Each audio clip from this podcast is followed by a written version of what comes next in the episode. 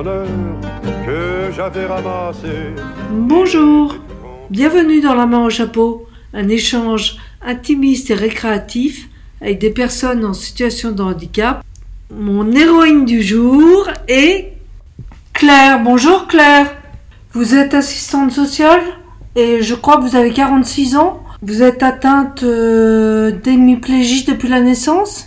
Et en fait, euh, avec euh, une hémiplégie, paralyse ou me gêne du côté gauche. Donc j'ai toujours vécu avec ça. J'ai eu plusieurs opérations.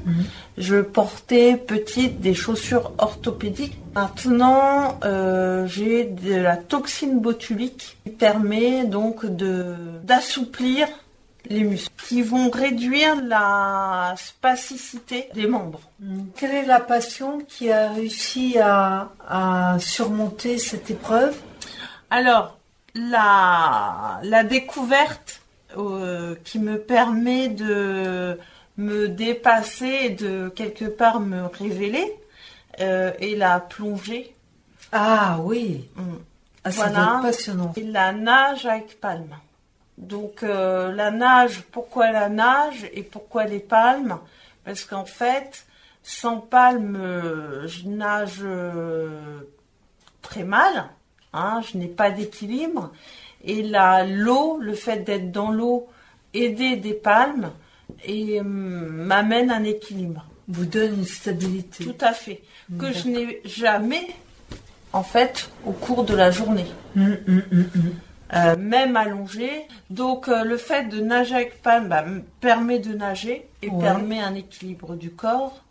Et la plongée, elle permet de découvrir déjà, d'avoir de la technique et de surpasser puisque on, on va travailler beaucoup la respiration et beaucoup la maîtrise de soi. Et en fait, cette technique de maîtrise de soi que tu travailles durant les plongées, Oui. eh bien, tu peux aussi l'appliquer dans la journée. Donc, euh, c'est une révélation. Et en fait, on fait des choses qu'on n'a jamais pu faire auparavant. Tout à fait. Donc, euh, tu, tu trouves un équilibre, tu trouves une certaine sérénité, Oui. travailles des choses, que tu sois handicapé ou pas. Peut-être et sûrement que si tu n'avais pas eu ce handicap, tu n'aurais jamais fait de plongée. J'avais envie de revenir sur votre handicap parce qu'en fait, euh, vous l'avez eu depuis la naissance. Oui, euh, ce qui est certain, C'est, en tout cas, les premiers six mois. c'est ça. Mm. Donc j'ai toujours eu cet handicap. Je me suis construite avec hum, hum. et fait partie intégrante de moi. D'accord. Et je pense de ma personnalité, effectivement, aussi. Oui, bien sûr, ça construit Ouais. euh, une personnalité aussi. Et votre famille, euh, votre frère, lui, a... Non, Non. D'accord. Mon frère euh, n'a pas de, de handicap.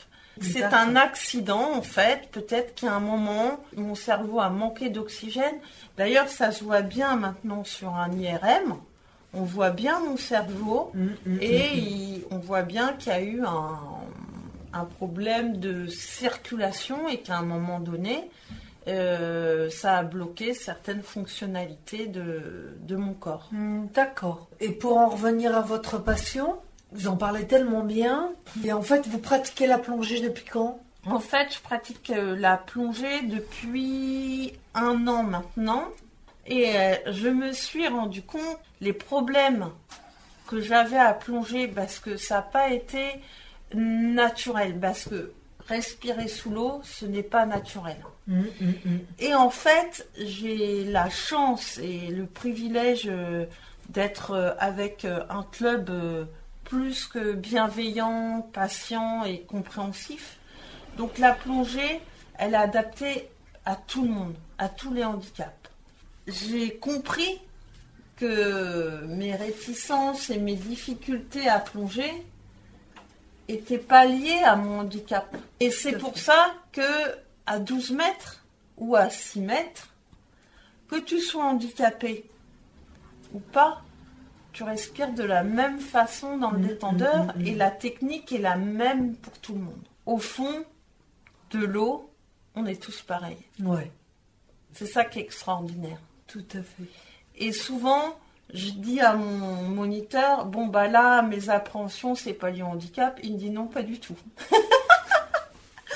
Ah, génial. Et en fait, voilà, Ouais, c'est aussi un lâcher prise. Et je pense que c'est quand, important aujourd'hui. ouais, et quand tu es handicapé, tu es obligé de lâcher prise. Lâcher prise, comme tout à chacun, même euh, sans handicap, de, de laisser euh, les, certains regards que tu peux avoir sur toi, de laisser les gens avec certains préjugés. Ah bah ça, tu pourras jamais faire. Hum, hum, hum. Ah bah non, ça c'est pas possible. Ou ça va être difficile pour toi. Alors, est-ce qu'on écoute? Est-ce qu'on prend mon mot ou est-ce qu'on va jusqu'au bout? Est-ce que c'est pas le sort de tout le monde? Exactement. Non, mais c'est vrai. Il n'y a pas que le handicap qui pose ces questions. hein, Tout à fait. Il faut pas, quand tu es handicapé, il faut pas prendre le handicap comme un prétexte. Hum, hum, Il faut le prendre comme une force. Il faut le prendre comme un caractère que tu peux avoir, un- une partie qui est en toi qui est un petit peu plus, je dirais, abîmée, mais peu importe. Et ça peut être ta force. Mais c'est une force. Mm. Moi, je me suis dit, si j'avais quelque chose à. Si j'avais un vœu à faire maintenant, qu'est-ce que. Est-ce que j'enlèverais le handicap C'est une question qu'on m'avait posée. Tout à fait. Ben, je dis certainement pas.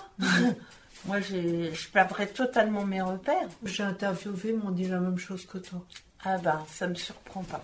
Mais là, l'image du handicap a beaucoup changé. Tout le monde souffre, je pense, du regard de l'autre. Et encore une fois, je pense handicap ou pas handicap. Euh, on va te regarder.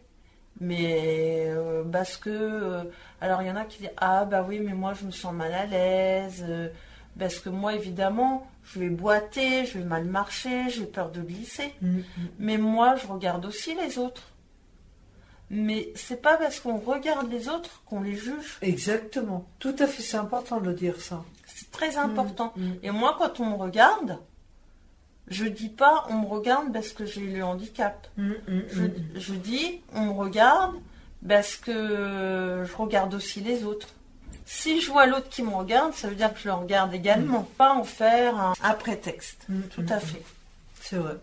Après, il y a aussi des personnes qui te poussent dans la vie, qui vont te prendre comme tu es, Nos jugements. voilà, qui vont te pousser, qui vont te permettre de grandir tel que tu as envie d'être.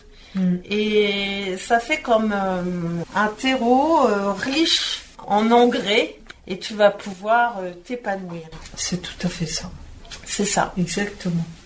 Dites-moi, est-ce que vous auriez une musique en tête que vous aimeriez écouter, qui vous correspond, histoire de faire un petit intermède musical avant de- d'entamer la deuxième partie de notre échange, qui propose un petit questionnaire chapeauté? Grand corps malade. Waouh, oui.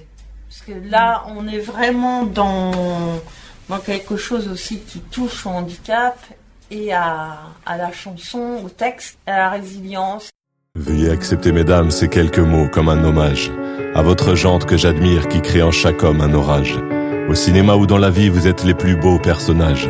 Et sans le vouloir, vous tenez nos cœurs et nos pensées en otage.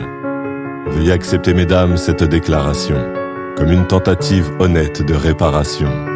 Face au profond machisme de nos coutumes, de nos cultures, dans le grand livre des humains, place au chapitre de la rupture. Vous êtes infiniment plus subtile, plus élégante et plus classe que la jante masculine qui parle fort prend toute la place. Et si j'apprécie des deux yeux quand tu balances ton corps, j'applaudis aussi des deux mains quand tu balances ton porc. Derrière chaque homme important se cache une femme qui l'inspire. Derrière chaque grand être humain précède une mère qui respire. La femme est l'avenir de l'homme, écrivait le poète. Eh bien l'avenir s'est installé, et depuis belle lurette. Vous êtes nos muses, nos influences, notre motivation et nos vices. Vous êtes Simone Veil, Marie Curie, Rosa Parks, Angela Davis. Vous êtes nos mères, vous êtes nos sœurs, vous êtes caissières, vous êtes docteurs. Vous êtes nos filles et puis nos femmes, nous on vacille pour votre flamme. Comment ne pas être en admiration et sans commune mesure? Pour celles qui portent et fabriquent pendant neuf mois notre futur. Pour celles qui cumulent plusieurs emplois et ce sans sourciller. celui qu'elles ont dans la journée est le plus grand, mère au foyer. Veuillez accepter, mesdames, cette réelle admiration de votre force, votre courage et votre détermination. Veuillez accepter, mesdames, mon aimable faiblesse face à votre fragilité, votre empathie, votre tendresse.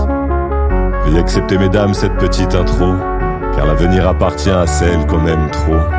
Et pour ne pas être taxé de premier degré d'anthologie, veuillez accepter, mesdames, cette délicate démagogie.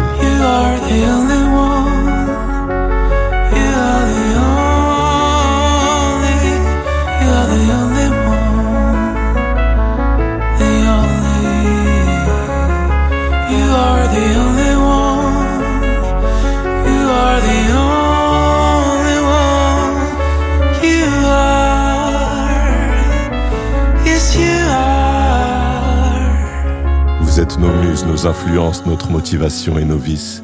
Vous êtes Simone Veil, Marie Curie, Rosa Parks, Angela Davis. Vous êtes nos mères, vous êtes nos sœurs, vous êtes caissières, vous êtes docteurs. Vous êtes nos filles et puis nos femmes. Nous on vacille pour votre flamme.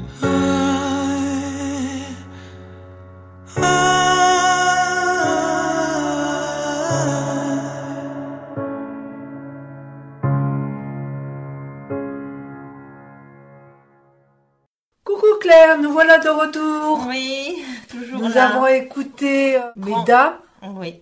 de Grand Corps Malade Mm.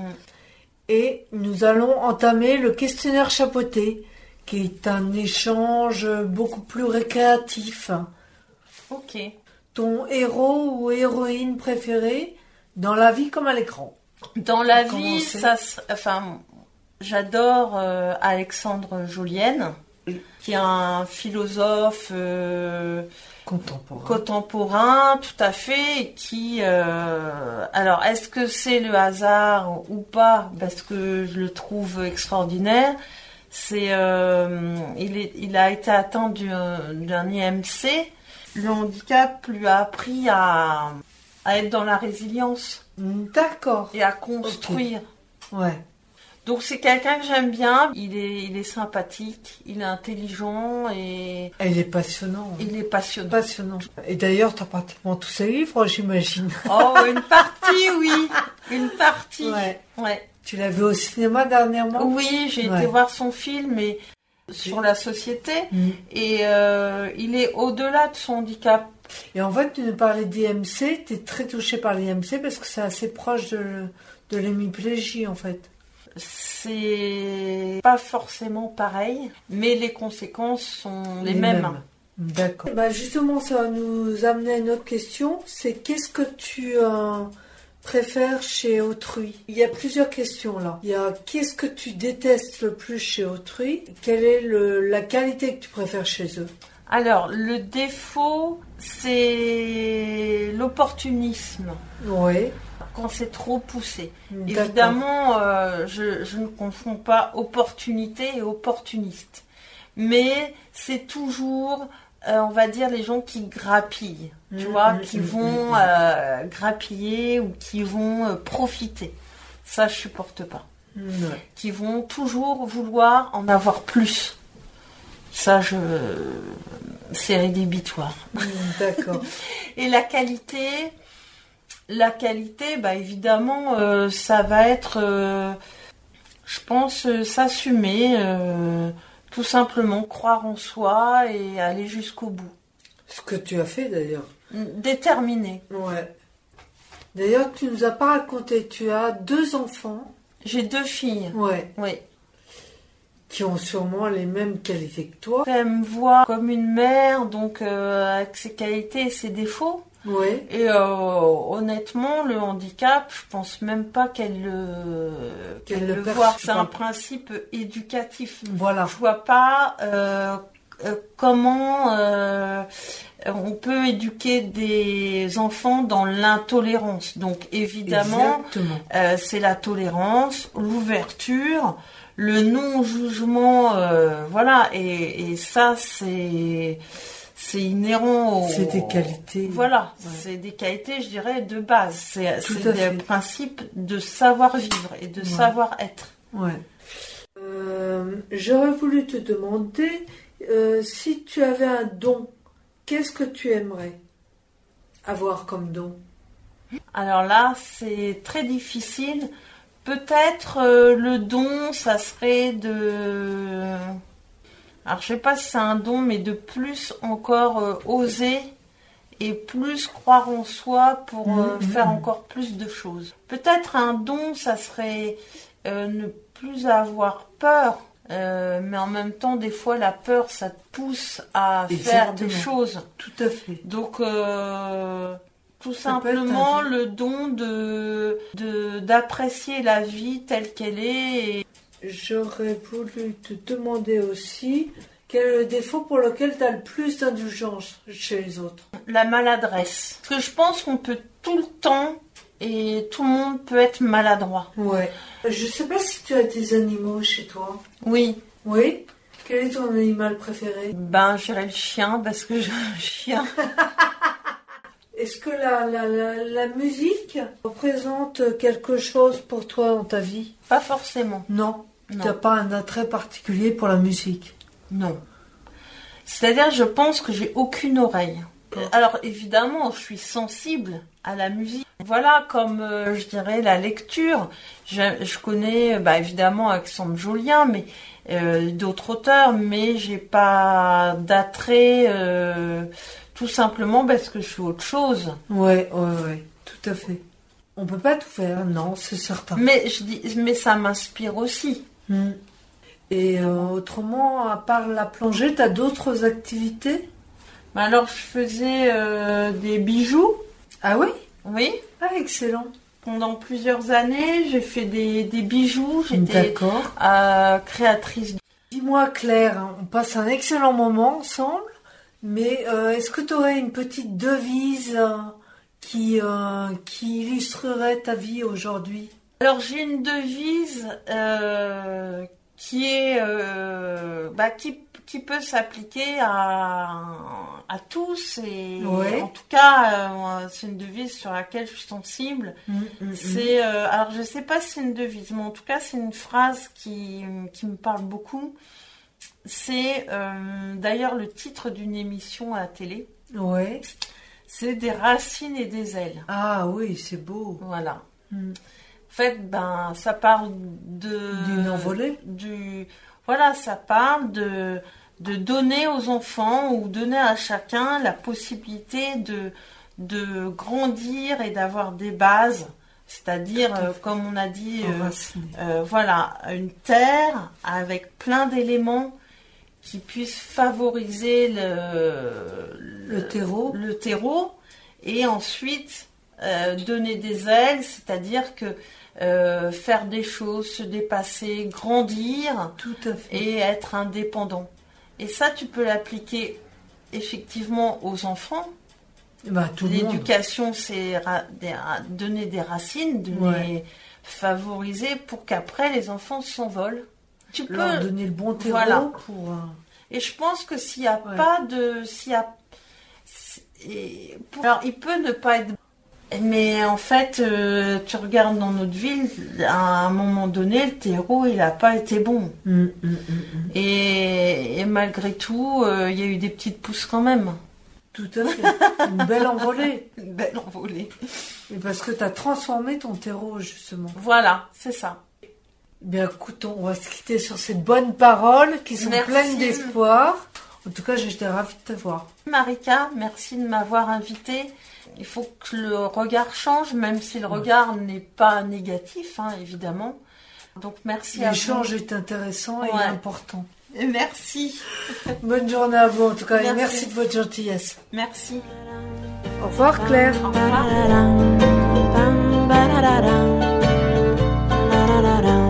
C'est un petit bonheur que j'avais ramassé